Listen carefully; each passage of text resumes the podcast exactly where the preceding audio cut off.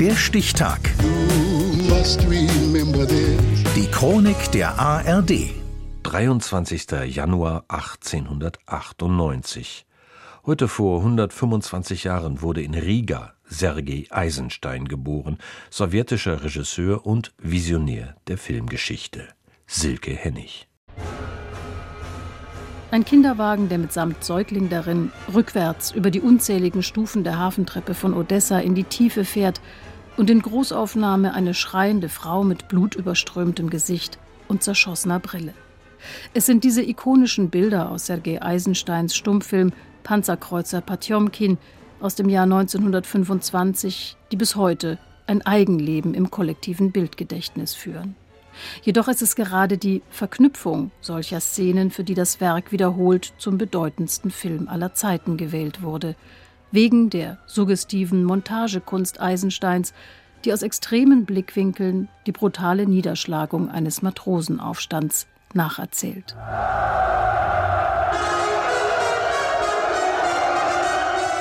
Dabei hatte Eisenstein nur kurz zuvor mit Streik seinen ersten Kinofilm überhaupt fertiggestellt.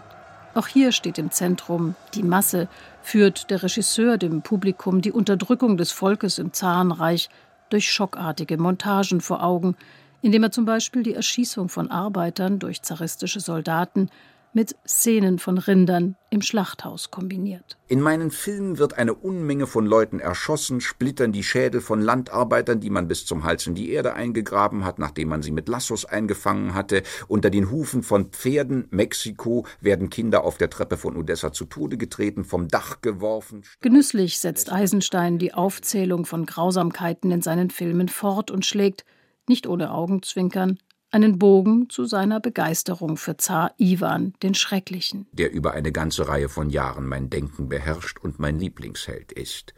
Man muss es gerade heraussagen, nicht harmlos, dieser Autor. Jawohl, Autor. Sergei Michailowitsch Eisenstein war nicht nur Regisseur. Er dachte in Bildern, verfasste filmtheoretische Abhandlungen und war ein hervorragender Karikaturist. Rund 2000 seiner Zeichnungen sollen in russischen Archiven lagern.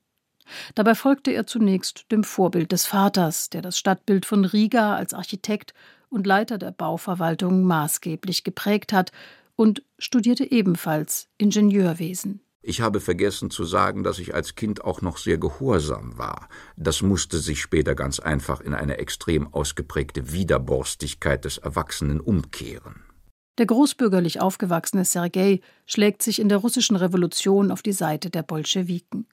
Zum Film kommt er über seine Begeisterung fürs Theater, für das er bereits Bühnenbilder und Kostüme entworfen und inszeniert hat.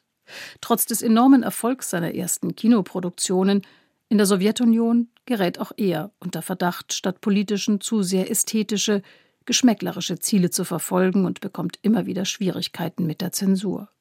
Als er über Iwan den Schrecklichen einen zweiteiligen Monumentalfilm dreht, erhält der erste Teil 1946 den Stalin-Preis erster Klasse, der zweite wird von Stalin verboten. Dennoch arbeitet er unermüdlich weiter und stirbt nur zwei Jahre später an einem Herzinfarkt. Mit gerade mal 50 hatte er Maßstäbe für die Entwicklung des Films im 20. Jahrhundert gesetzt. Geboren wurde Sergei Eisenstein, heute vor 125 Jahren. Der Stichtag. Die Chronik von ARD und Deutschlandfunk Kultur. Produziert von Radio Bremen.